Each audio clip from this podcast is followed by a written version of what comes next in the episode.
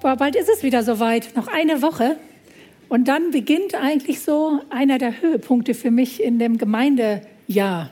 Wir haben wieder Fokuswoche. Und das sind für mich so Zeiten, wo ich so das Gefühl habe, ich habe eine besondere Nähe, besondere Verbindung zu Gott. Da ist viel Gemeinschaft, viel Austausch, viel Zeit zum Beten. Ja, das sind so Bankzeiten zu Jesus und ich. Aber ich frage mich, warum das in meinem Alltag oder oft in unserem Alltag oft so verloren geht. Nicht so präsent ist, nicht so prickelnd immer ist, wie ich es vielleicht in der Fokuswoche erlebe. Vor einigen Wochen bin ich nachts aufgewacht und in mir war ein Gebet. Ein Gebet, das haben meine Eltern ich glaube, sehr oft abends mit mir gesprochen oder mit uns Kindern, haben sie an unser Bett gesetzt und haben gebetet. Und vielleicht habt ihr auch so Gebete, wenn ihr überlegt, ob eure Eltern oder Großeltern mit euch Lieder gesungen haben oder Gebete gesprochen haben. Bei uns war es immer wieder das Gebet, ich bin klein, mein Herz mach rein. Es soll niemand drin wohnen als Jesus allein.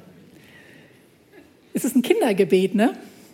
Und dieses Gebet hat mich die letzten Wochen ich will nicht sagen verfolgt, aber es hat mich so beschäftigt. Und wenn ich meine Zeit mit Jesus morgens habe, kommt immer wieder dieses Gebet hoch. Ich bin klein, mein Herz mach rein. Soll niemand drin wohnen als du, Jesus allein. Ich habe es ein bisschen für mich dann umformuliert. Und ich möchte euch ein bisschen mitnehmen in meine Gedanken, die mich beschäftigen. Es geht ums Thema Gebet. Die Fokuswoche ist das Thema Gebet. Und vielleicht gibt es euch einen neuen Zugang zum Gebet oder zu der Begegnung mit Jesus. Ich bin klein.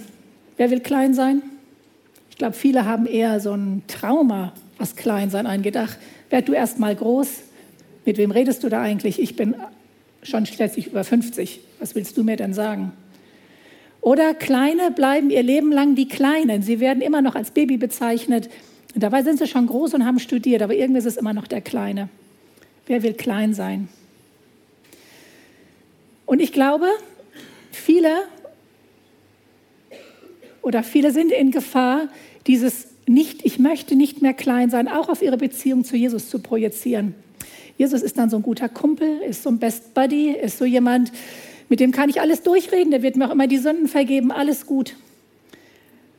Tag und Nacht kann ich mit ihm sprechen, wenn ich schlecht schlafe. Jesus ist immer da. Und manchmal verlieren wir so die Perspektive. Wer ist dieser Jesus? Wer ist Gott, mit dem ich rede? Ich bin überzeugt, das ist kein Thema, das erst seit jetzt ist, in unserer Generation, wo alles sowieso flapsiger geworden ist und die Ehrfurcht nicht mehr da ist. Paulus hat in seinen Briefen, fast in jedem Brief, Jesus ins Zentrum gestellt und hat den Gemeinden gesagt, vergesst nicht, wer Jesus ist. Vergesst nicht, was er für euch getan hat. Vergesst nicht, wer Gott ist, der dahinter steht. Und ich möchte euch einen Text vorlesen, der Jesus Christus nochmal anders darstellt. Steht in Kolosser, im Kolosserbrief. Paulus schreibt da an die Gemeinde in Kolosser, Christus ist das Bild des unsichtbaren Gottes. Er war bereits da, noch bevor Gott irgendetwas erschuf. Und er ist der Erste aller Schöpfung. Durch ihn, Jesus Christus, hat Gott alles erschaffen, was im Himmel und auf der Erde ist. Er machte alles, was wir sehen und das, was wir nicht sehen können. Ob Könige, ob Reiche, Herrscher oder Gewalten. Und diesen Satz lese ich nochmal. Wir leben in einer Kriegszeit. Er machte alles, was wir sehen und das, was wir nicht sehen können, ob Könige, ob Reiche, Herrschaft oder Gewalten. Alles ist durch ihn und für ihn erschaffen, für Christus. Er war da, noch bevor alles andere begann, und er hält die ganze Schöpfung zusammen.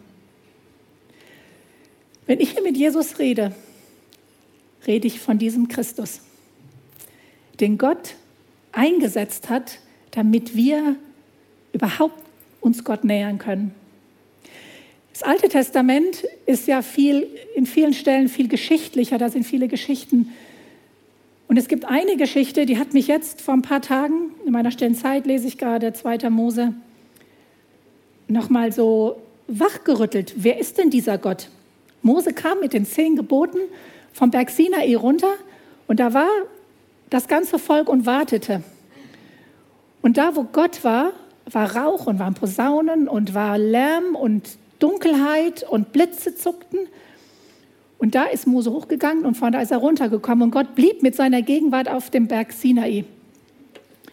Und dann steht Folgendes da, als die Israeliten das Donnern und den Posaunenschall hörten und die Blitze und den Rauch sahen, der vom Berg aufstieg, zitterten sie vor Angst und blieben in einiger Entfernung stehen. Und sie sagten zu Gott, rede du mit uns, wir wollen dir zuhören. Gott soll nicht direkt mit uns sprechen, sonst werden wir sterben. Und entgegnete Mose, habt keine Angst, denn Gott ist gekommen, um euch auf die Probe zu stellen. Eure Ehrfurcht vor ihm soll euch davon abhalten, Schuld auf euch zu laden. Jesus ist das Abbild dieses Gottes. Diesem Gott, dem wir uns nie nähern könnten. Es gab einige Menschen, die konnten sich etwas ihm nähern, dazu gehört Mose. Aber wir wären nicht fähig. Ich denke, wir wären das Volk Israel, die sagen, rede du. So nah kann ich gar nicht kommen. Gott wurde sehr degradiert zu einem auf den Wolken sitzenden, Harfe spielenden, langhaarigen Opa. Und Jesus ist nicht viel besser bei weggekommen. Er ist entweder ein pausbackiges Baby oder ein schwächlicher Mann mit langen Haaren, ein bisschen ähm, fettig, leider. Ist doch so, oder? Ein anderer Mann, der Gott erlebt hat im Alten Testament, ist Hiob. Hiob war einer von denen, der gerecht war, der wirklich das getan hat, was Gott wollte, gebetet hat. Da können wir alle noch von lernen. Und dann wird er krank, verliert Teile seiner Familie. Und dann fängt er an, mit Gott zu hadern. Und er sagt, Gott, wo bist du? Dann sprich mit mir. Ich habe doch alles richtig gemacht. Was ich gemacht habe, war doch in deinem Sinn. War doch das, was du von mir wolltest. Und dann haben doch Freunde ihm gesagt, ja, du warst Sünder bestimmt und sonst würde sowas gar nicht passieren. Und dann fängt an, und ich stelle mir das so vor, hat mir ja so Bilder in sich, wie Gott einmal kurz den Himmel aufmacht und anfängt zu reden. Und dann sagt er, Hiob, wo warst du, als ich die Grundfesten der Erde legte? Hast du jemals in deinem Leben den Morgen herbeigerufen oder der Morgenröte befohlen, sich im Osten zu zeigen? Und dann geht es weiter. Hast du dem Pferd seine Stärke gegeben oder seinen Hals mit wehenden Mähnen geschmückt? Wo warst du, Hiob? Sprich. Ich bin Gott und du bist Mensch. Und Hiob sagt, was kann ich sagen? Nichts. Es ist unglaublich, die Bibel mal auf, auf diese Wahrheit, wer Gott ist, auch im Alten Testament zu lesen. Vieles an unserem Gottesbild wird dann in Frage gestellt. Für mich ist dieses Ich bin klein ein Jubelruf geworden ey, ich bin klein und ich habe diesen Gott zum Vater. Ich habe diesen Gott, der sagt, ich liebe dich, Ulrike. Ich liebe dich so, wie du bist. Dieser Gott, mit dem kann ich, auf einem Psalm sagt, über Mauern springen. Mit diesem Gott kann ich unmögliche Situationen bewältigen. Er ist stark und ich darf klein sein. Ich muss nicht so tun, als wenn ich alles wüsste. Gott hat doch alles im Blick. Es ist wunderbar. Und deswegen möchte ich alles dran setzen, dass diese Beziehung zu diesem Gott gut ist. Diese Beziehung gut ist. Wie wird sie gut? Ich bin klein. Mein Herz mach rein. Mein Herz mach rein. Das hört sich so einfach an, ne?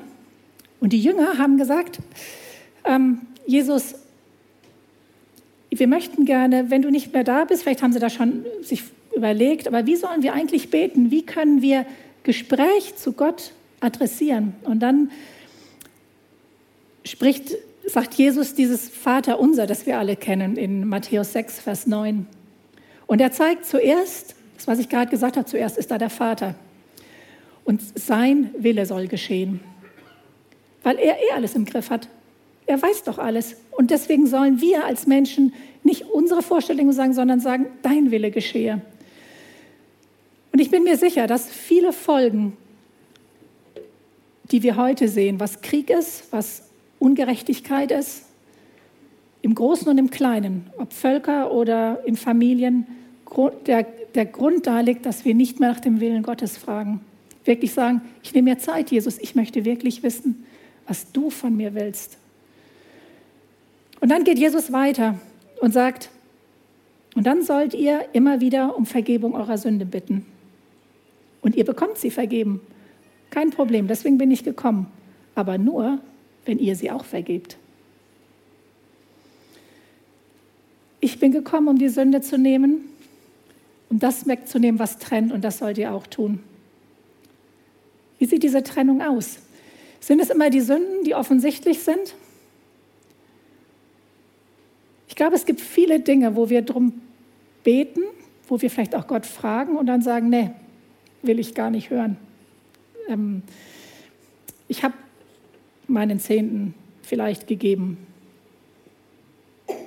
Frag nochmal nach, ob es vielleicht mehr ist diesen Monat oder dieses Jahr. Vielleicht habt ihr Menschen im Kopf, wo er sagt, ja, da hast du mich schon oft dran erinnert. Und ihr habt immer noch nicht angerufen, seid vorbeigegangen. Und das war wieder der Fernsehen, der nicht ausgemacht wurde, obwohl eigentlich das gute Buch, das dich weiterbringen soll in der Beziehung mit ihm, daneben liegt. Ich denke, jeder hat so seins. Für mich ist morgens meine stille Zeit zu machen immer ein Fragen, Jesus, gibt es was, was uns trennt? Gibt es etwas, wo du mich daran erinnerst? Und wenn ich es nicht gemacht habe, dann vergib mir. Und ich frage jeden Morgen inzwischen, gibt es irgendwas, was zwischen uns steht? Weil ich weiß, ich höre nicht immer so richtig gut und manchmal bin ich mir einfach auch wichtiger. Und dann darf ich Vergebung bitten. Und er gibt die, die Vergebung mit dem Auftrag, geh. Vielleicht hast du aber auch eine Tür zugemacht, vor vielen Jahren schon. Vor vielen Jahren gesagt, nee, da möchte ich nie mehr dran erinnert werden, das ist nichts mehr für mein Leben. Und dann, wir werden gleich ein Bild sehen, gibt es einen Speicher der vielleicht richtig voller Gerümpel ist. Und der ist, guckt euch den an, mein Mann und ich hatten jetzt das Privileg, so einen Speicher zu sehen. Und wir wussten, als wir in dieses Haus kamen und es musste leer gemacht werden, da oben ist noch ein Speicher. Dann haben wir beschlossen, wir machen zuerst den Speicher leer. Und dieses Gefühl, allen Müll runterzuräumen, wir haben ihn immer noch in einem Zimmer, aber der Speicher ist leer. Und jetzt gehen wir Stück für Stück dran, um den Müll auszusortieren. Für mich, als ich da oben saß und ein Teil nach dem anderen Hans runtergegeben habe, dachte ich mir, ja, es ist ein Bild.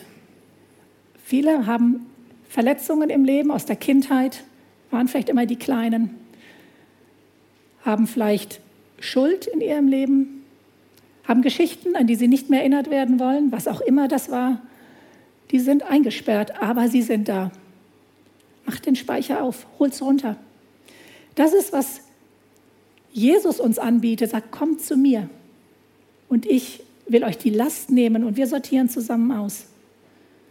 Da hilft es schon mal, laut auszusprechen, zu sagen, da war was.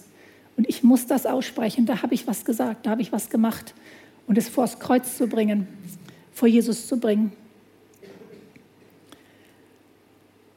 Manchmal ist es ein Stück, das wir anpacken und bearbeiten. Und dafür gibt es Seelsorge, dafür gibt es Coaching. Da lade ich herzlich für ein, wer das auf dem Herzen hat, kommt und lasst euch da helfen. Und so wie wir, Hans und ich, den leeren Speicher als Befreiung erlebt haben, so könnt ihr das in eurem Leben erleben. Wirklich Befreiung von dem, was euch vielleicht zumüllt und immer noch beschäftigt, weil es ja da ist.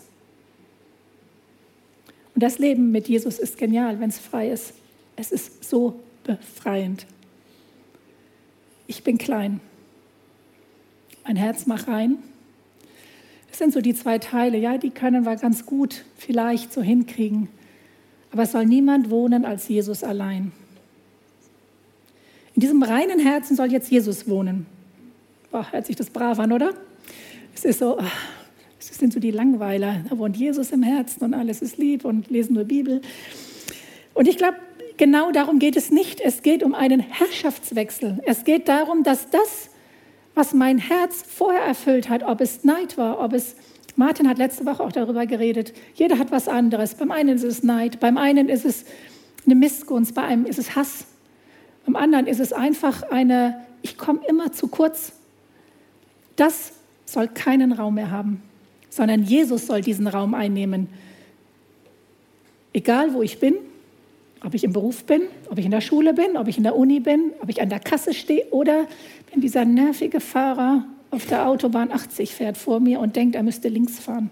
Auch dann sitzt Jesus neben mir und sagt, Ulrike, wie denkst du über den? Bist du barmherzig?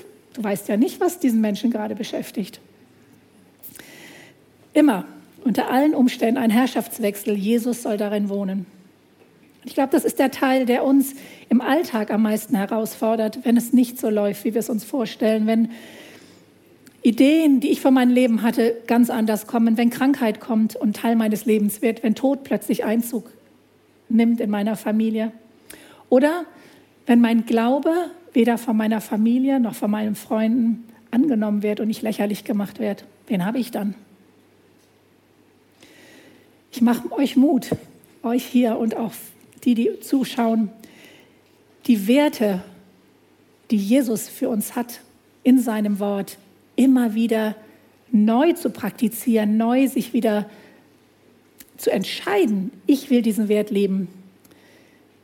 Für uns als Gemeinde mache ich viel Mut, immer wieder unsere Werte euch durchzulesen. Nehmt sie mit in die Live-Groups, guckt sie euch an. Sprecht, an welchem Wert müsst ihr arbeiten, damit euer Herz reinbleiben kann. Wollt ihr nicht gebraucht werden? Oder wollt ihr euch nicht helfen lassen? Aber wir brauchen einander, ist einer unserer Werte. Fällt es euch schwer, an Gott zu glauben, der übernatürlich ist, übernatürlich ist, weil ihr gerade vielleicht enttäuscht wurde, weil er euer Gebet nicht erhört hat? Dann sprecht darüber, betet miteinander, dass diese Werte, die wirklich von Gott kommen, nicht weil wir sie aufgeschrieben haben, sondern weil sie von Gott kommen, Einzug halten kann in eurem Leben. Und dann kommt in euer Denken, in euer Fühlen und in euer Wollen ein Frieden, den kann man gar nicht beschreiben. Der ist da und der wird mehr und der wird noch schöner. Kleiner Einschub. Und da ist jemand dabei, der versucht uns das immer wieder wegzunehmen. Da ist der Teufel und der sagt, nee, es ist mir für alles viel zu schön, was du hier sagst ich werde mal die, denen zeigen, was ich kann und dann kommen Zweifel. Deswegen guckt, dass ihr Gruppen habt, wo ihr Zweifel, die kommen, ansprechen könnt, wo ihr füreinander beten lassen könnt. Und die Bibel ist für mich auch nach 20 Jahren mit Jesus leben das Fundament. Die Bibel zu lesen, fortlaufend oder in Abschnitten, da sehe ich, wer Gott ist, da sehe ich, was er von mein, für mein Leben will. Ich möchte nochmal zu Paulus zurückkommen, dem das so ein Anliegen ist, seinen Gemeinden immer wieder zu sagen, kommt zu Jesus zurück. Er schreibt in Kolosser 1 ein bisschen weiter dann, durch ihn, durch Christus, hat Gott alles mit sich selbst versöhnt. Durch sein Blut am Kreuz schloss er Frieden mit allem, was im Himmel und auf der Erde ist. Mit allem. Darin seid auch ihr eingeschlossen, obwohl ihr früher so weit von Gott entfernt wart. Ihr wart seine Feinde. Und eure bösen Gedanken und Taten trennten euch von ihm. Ihr müsst allerdings an dieser Wahrheit festhalten. Und hier sind wir gefragt, ihr müsst daran festhalten und euren Glauben bewahren. Weicht nicht von der Hoffnung ab, die euch geschenkt wurde, als ihr die Botschaft von Jesus Christus gehört habt. Diese Botschaft ist in der ganzen Welt verbreitet worden und ich, Paulus, wurde von Gott berufen, sie zu verkünden. Und diese Botschaft ist wirklich auf der ganzen Welt verkündet inzwischen. In fast allen, fast allen Sprachen ist inzwischen die Bibel übersetzt. Und sie wird weiter verkündet mit dem, wenn wir für Jesus aufstehen und mit ihm unterwegs sind. Ich möchte euch noch eine Geschichte erzählen, die mir einfiel, ähm, als ich diese Predigt vorbereitet habe. Eine Geschichte, die ich schon ein paar Mal gehört habe, vielleicht kennt ihr sie sogar auch schon. aber sie hat mich wieder so bewegt. Es geht um einen Mann, um zwei Männer. Einen kenne ich, einen bisschen, einen kenne ich nicht. Ein Mann ist klein und ähm, ist so in der Stufe gesellschaftlich ganz unten, kulturell mindestens so weit unten oder noch weiter unten. Und was er macht jeden Tag ist ähm, kehren, nur den Boden kehren. In einer sehr dreckigen Stadt Lahore, ähm, wo auch die Gerüche und alles nicht immer so nett sind. Und da kehrt er jeden Tag und ist arm. Und eines Tages kommt ein Mann im weißen Gewand vorbei mit einem langen Bart, kleinen Käppi, ein Imam, Vorsteher einer, einer Moschee, einer großen Moschee und er ist auserwählt, überall Moscheen in der Welt zu bauen, weil er so gut ist, weil er so fromm ist. Und dann kommt er vorbei an diesem Sweeper und der Sweeper fragt, ob er Almosen haben könnte von ihm und er klar, kann er haben. Er gibt ihm was und dann sagt dieser kleine Mann, der so ein Nichts ist, ob er für diesen Imam beten dürfte. Der Imam sagt, klar, ich meine, was soll das Gebet schon bringen, aber schaden wird es nichts. Der hat sich noch nicht mal gewaschen. Ich bete fünfmal am Tag, ich bin vorbereitet, ich kenne meine Schriften auswendig. Der kann ruhig für mich beten. Und dann betet dieser Sweeper für den großen Imam. Danke, dass ich diese Almosen bekommen habe. Und ich bete für den Imam, dass er dich kennenlernt und dass er weiß, dass du ihm seine Sünden vergeben kannst. Amen. Der Imam geht, der Sweeper kehrt weiter. Sieben Jahre später kommt dieser Imam zum Glauben an Jesus Christus. Er hat gesucht und gesucht, weil er niemand gefunden hat, der seine Sünden ihm vergeben hat. Hat sich mit allem gewehrt, Jesus überhaupt nur zu suchen, weil er ahnte, dass da die Hoffnung sein könnte. Und das durfte er nicht, weil er schließlich ein Imam war. Und hat sich zu Jesus bekehrt. Und dann erinnerte ihn der Heilige Geist an den Sweeper, dass hier es losging mit dem Gebet dieses kleinen Mannes, der nichts wert war in der Gesellschaft, der aber an den großen Gott glaubt.